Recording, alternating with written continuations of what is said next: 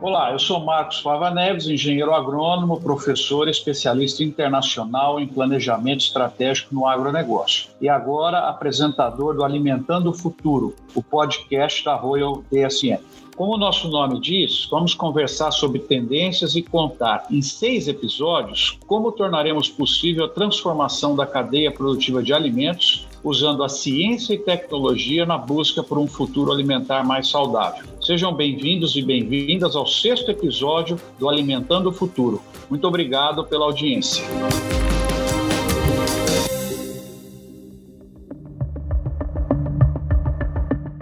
A saúde dos nossos alimentos e a nossa saúde estão diretamente interligadas. E, claro, tudo o que acontece com a produção animal impacta diretamente a sociedade como um todo. Por isso, um dos temas mais urgentes do setor é a resistência antimicrobiana, problema que atinge milhares de pessoas no mundo, com números maiores do que os casos de câncer, por exemplo, e que tem como uma das suas causas o uso excessivo de antibióticos na produção animal. E é sobre esse assunto que vamos conversar hoje, com dois convidados muito especiais, para entendermos juntos o que é essa ameaça e como ela pode ser combatida. Hoje conosco a Ana Paula Sef, chefe do Laboratório de Pesquisa em Infecção Hospitalar do Instituto Oswaldo Cruz, Fiocruz, membro da Câmara Técnica de Resistência Microbiana da Anvisa e especialista em resistência aos antimicrobianos. E Vitor Facina, gerente de especialidades para eubióticos da Royal DSM para América Latina. Sejam muito bem-vindos ao nosso programa. Obrigado pela presença e pelo tempo de vocês. Muito obrigada, Marcos, pelo convite. É um prazer participar aqui desse programa.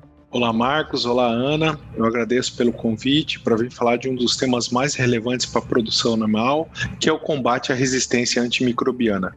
Ô, Vitor, começo o bate-papo contigo. Não tem como começarmos esse episódio sem dar um panorama do tamanho da ameaça que a resistência antimicrobiana representa para a humanidade. Como nós estamos hoje com relação a esse mal e como será o futuro se não mudarmos a forma como alimentamos nossa produção o quanto antes? Bom, Marcos, a resistência aos antimicrobianos ela é uma das ameaças emergentes que nós temos à saúde pública, como bem você já mencionou. Ela está relacionada a mais ou menos 700 mil óbitos ao ano em todo o mundo. Essa resistência ela ocorre quando as bactérias ou outros patógenos desenvolvem genes de resistência aos novos medicamentos que a medicina tem utilizado para combatê-los. Isso acontece de forma natural, mas o uso excessivo dos antibióticos acelera esse processo, tanto nos humanos quanto nos animais. Na produção animal, a resistência aos antimicrobianos exige tratamentos prolongados e caros e resulta em uma maior incapacidade de aproveitamento e desempenho do animal, causando descarte e até mesmo óbito desses animais. Em um panorama geral, cerca de 50 a 70% dos antibióticos considerados importantes para a saúde humana são utilizados na produção animal. E é nesse sentido, há um forte impulso para reduzir o uso desses antibióticos. No entanto, as mudanças são gradativas. Alguns países já possuem políticas para combater ou mesmo proibir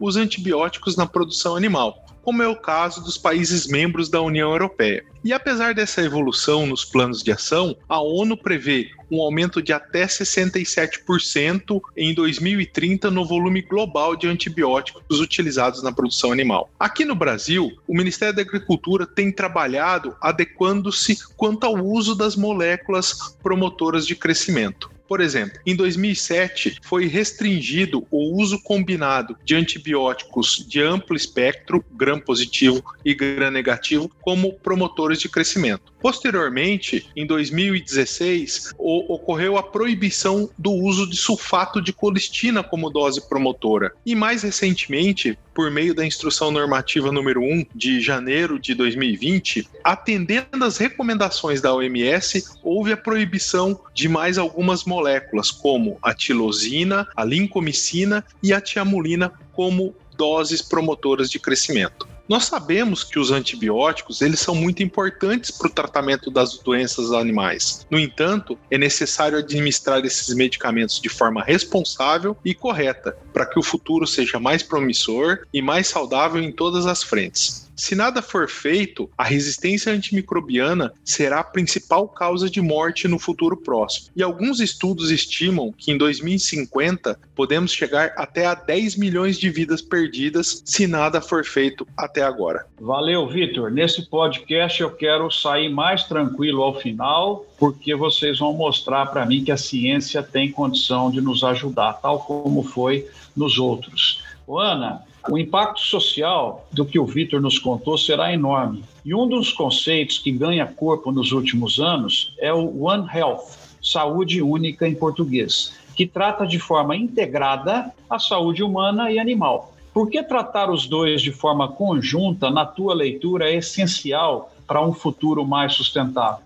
Então, Marcos, como o próprio Vitor já falou, né, ele já explicou, o aumento da resistência bacteriana, ela está intimamente relacionada ao uso de antibióticos, porque a gente acaba fazendo uma pressão seletiva e matando as bactérias sensíveis, fazendo com que as resistentes sobrevivam e se disseminam. Antigamente, a gente achava, né, toda a comunidade científica e médica achava que apenas o uso dos antibióticos para o tratamento das infecções seriam os responsáveis pelo aumento dessa resistência bacteriana. Entretanto, ao longo do tempo, com os estudos, a gente tem visto cada vez mais que as bactérias estão, bom, isso a gente já sabe, né? As bactérias estão em todos os lugares e hoje a gente percebe que a utilização de antibiótico não só para tratar as infecções em humanos, mas também nos animais, como para tratamento, como promotores de crescimento, e esse lançamento no esgoto e, e atingindo o ambiente, né, tanto dos antibióticos quanto dessas bactérias resistentes, acabam fazendo e influenciando enormemente no aumento da resistência de uma forma global. Então a gente vê fechar um ciclo, ou seja, a utilização de antibiótico de várias formas sendo lançadas no ambiente e vai pressionando essas bactérias e as bactérias vão se tornando resistentes. Então a gente tem percebido que isso,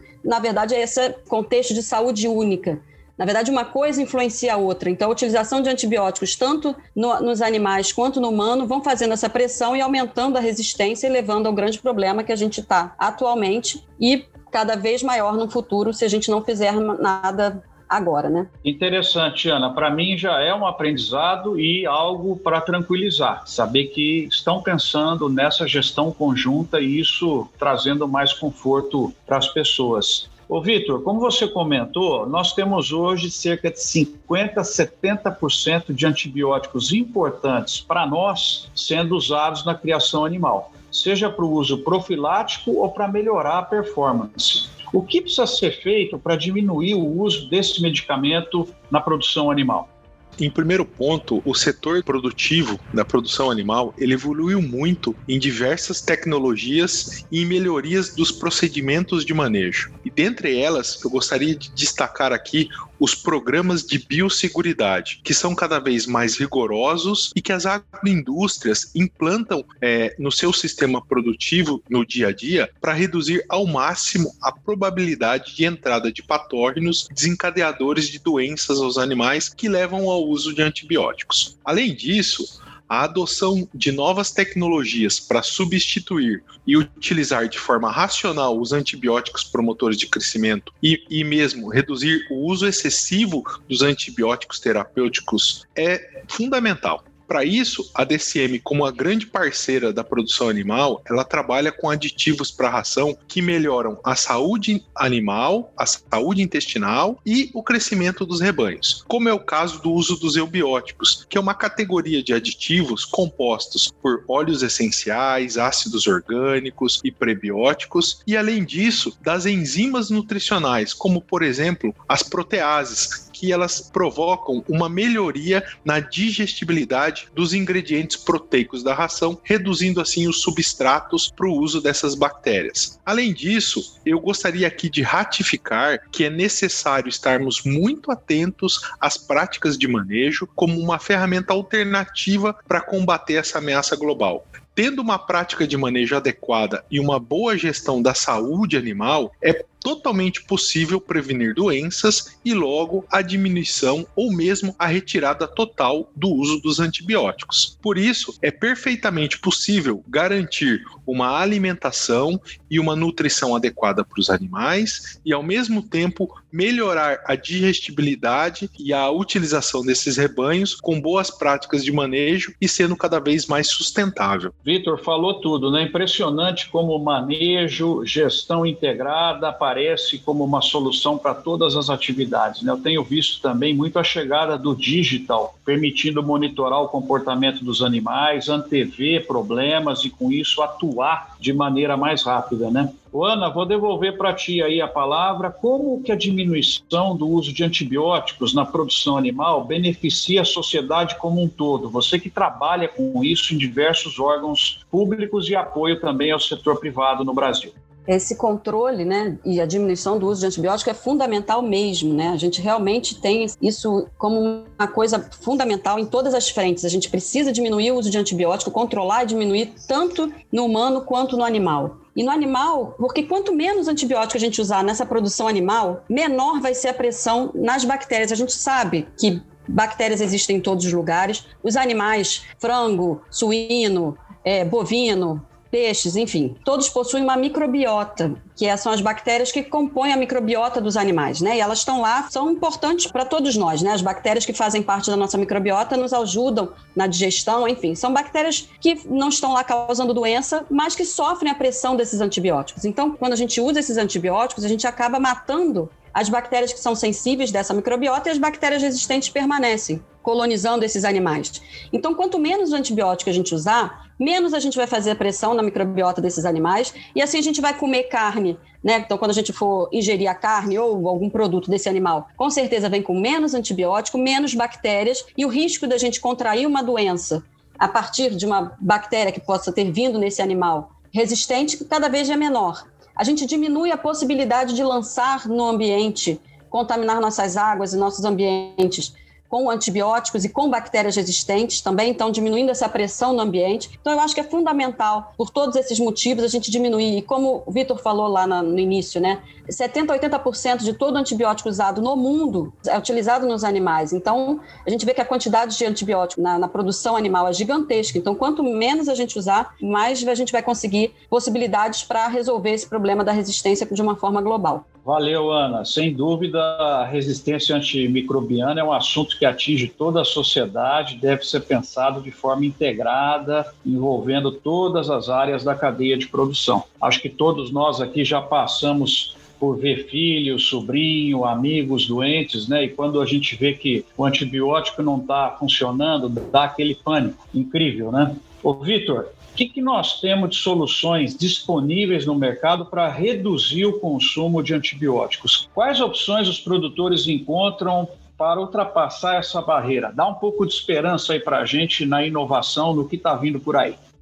Olha, Marcos, inovação tem se desenvolvido muito nesses últimos tempos, totalmente focado no que a Ana bem comentou, que é como modular melhor a microbiota intestinal. Então, para combater toda essa ameaça à resistência antimicrobiana, a DCM ela trabalha e desenvolve aditivos tanto para modular essa microbiota como para melhorar também a digestibilidade dos nutrientes que esses animais vão receber. Eu faço um exemplo aqui no gado de leite, que nós hoje nós temos uma tecnologia que é baseada em um blend de óleos essenciais chamado Crina Ruminantes. Esse blend ele é capaz de melhorar o desempenho produtivo das vacas e reduzir seus problemas de saúde. Então, por exemplo, chegando no período de lactação ali, há uma grande mobilização de gordura corporal para deposição do leite. Nesses períodos de transição da lactação também ocorre é, grandes alterações ocasionadas pelo distúrbio e alterações de pH no rumen desses animais. E o crina ruminante traz essa harmonia, essa modulação para a vaca em produção. E aí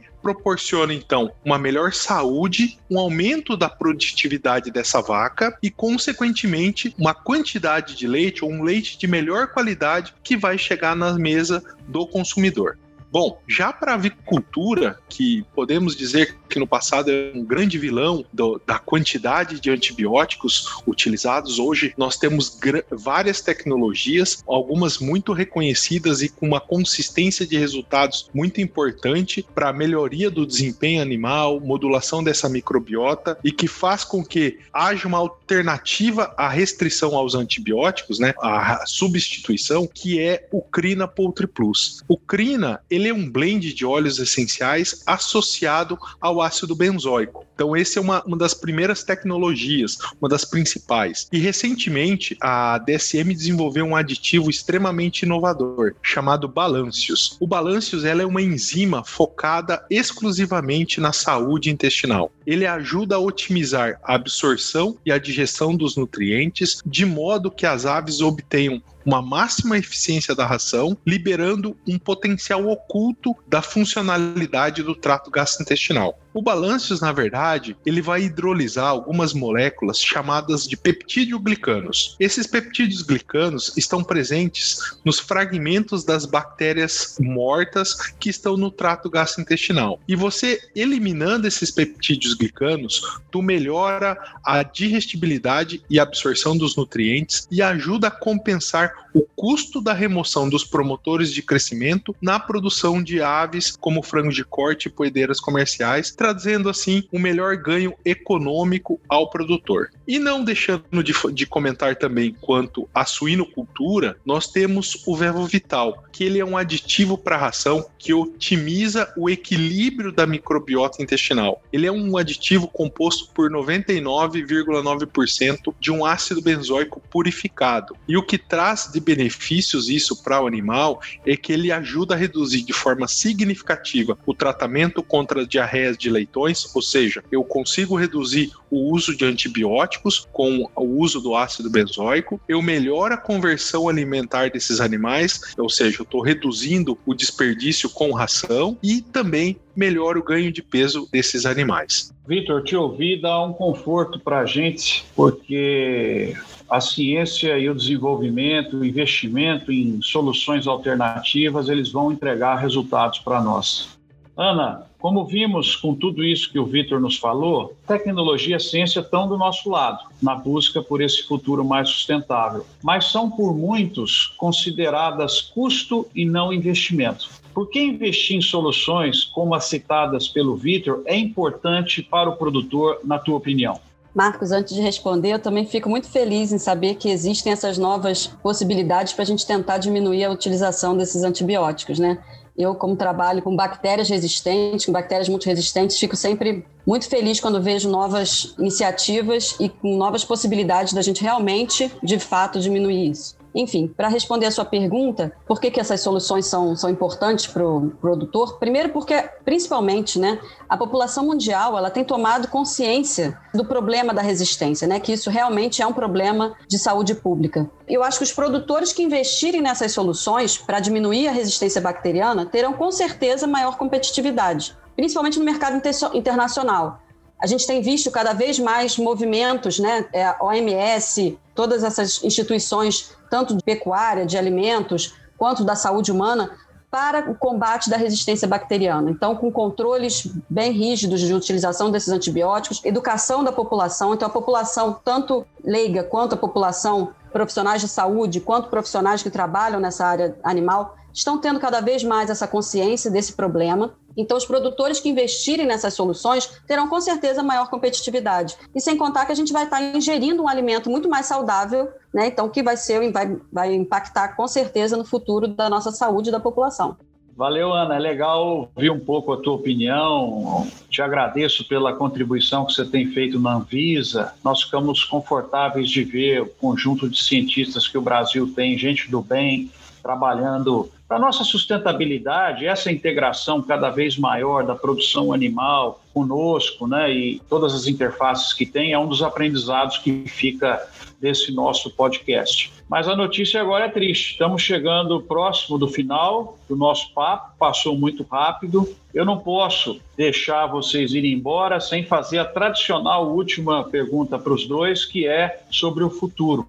Começo com você, Ana. Nós chegaremos em 2050 com a resistência antimicrobiana sendo uma lembrança do passado? Eu espero que sim, mas para isso, realmente a gente precisa de esforços conjuntos. Né? Não adianta só medidas isoladas, medidas da área de saúde ou só medidas na área ambiental ou na alimentar. A gente precisa realmente de um conjunto de esforços em todas essas frentes, né? De saúde animal, a humana, alimentar e ambiental. Muitos países eles já estão começando a se movimentar nessa direção, né? Muitos países já têm os seus planos de ação nacional de combate à resistência bacteriana com todas essas frentes, inclusive o Brasil tem o seu plano nacional, mas a gente ainda precisa avançar muito. Precisa sim, precisa de, realmente de ações bem assertivas para isso e a gente precisa começar hoje. Então, realmente, eu acho que é, se a gente não começar hoje, em 2050, pode ser que a gente ainda tenha um quadro muito complicado, mas espero que a gente consiga chegar em 2050 realmente com um cenário muito melhor. Valeu, Ana. Agora eu passo para você, Vitor. O que, que você vê de tendência no mercado para que em 2050 a gente chegue com um uso bem menor de antibióticos na produção animal? Bom, Marcos, como eu comentei anteriormente, é necessário olharmos com muita atenção para a saúde animal. Né? A gente tem que buscar as alternativas para que tenhamos uma produção com menos emissão de poluentes, com menor uso dos recursos naturais que tanto afetam o nosso planeta se a gente não fizer nada. Ter uma gestão na saúde de excelência, ter uma adequada nutrição para esses animais, certamente diminui sim o uso dos antibióticos no tratamento das doenças. E, consequentemente, a gente ajuda a, a combater a resistência aos antimicrobianos. E isso também passa por uma mudança de mindset do produtor. Ela é fundamental essa mudança para que a gente consiga combater essa ameaça. E é exatamente isso com que nós queremos promover com o We Make Possible, né? Que é trazer uma transformação robusta e que realmente seja viável para as produções cada vez mais sustentáveis para o nosso futuro. Ana e Vitor, foi um prazer enorme conversar com vocês aqui hoje. Acredito que compartilho isso com o público. Com certeza eu saio mais esperançoso quanto às nossas perspectivas diante de um tema tão complexo e urgente. Temos feito diversos podcasts aqui para a DSM confesso que quando eu vi o tópico desse foi o único que me deu um pouco de tremedeira. A gente não gosta de ouvir essa palavra, ela causa mal-estar. Muito obrigado aos dois pela presença, eu fico mais tranquilo depois de escutá-los. Bom, Marcos, é, eu concordo com você. Realmente é um problema que assusta o mundo inteiro. E eu gostaria muito de agradecer o convite, ter participado um pouco e espero poder ter contribuído um pouquinho no conhecimento desse grande problema. Marcos, eu agradeço o convite, agradeço aí a participação junto com a Ana nesse podcast. Eu tenho certeza que nós estamos no caminho certo para solucionar esse problema que é a resistência antimicrobiana. Obrigado. Bom, e com isso chegamos ao final do sexto episódio do Alimentando o Futuro, o podcast da Royal DSM. Mas a gente não quer que a nossa conversa fique só por aqui, então não deixe de assinar nosso programa nas principais plataformas de podcast. Se você quiser falar com a gente sobre esse e outros episódios, é só comentar nas redes sociais da DSM. Muito obrigado pela audiência de vocês.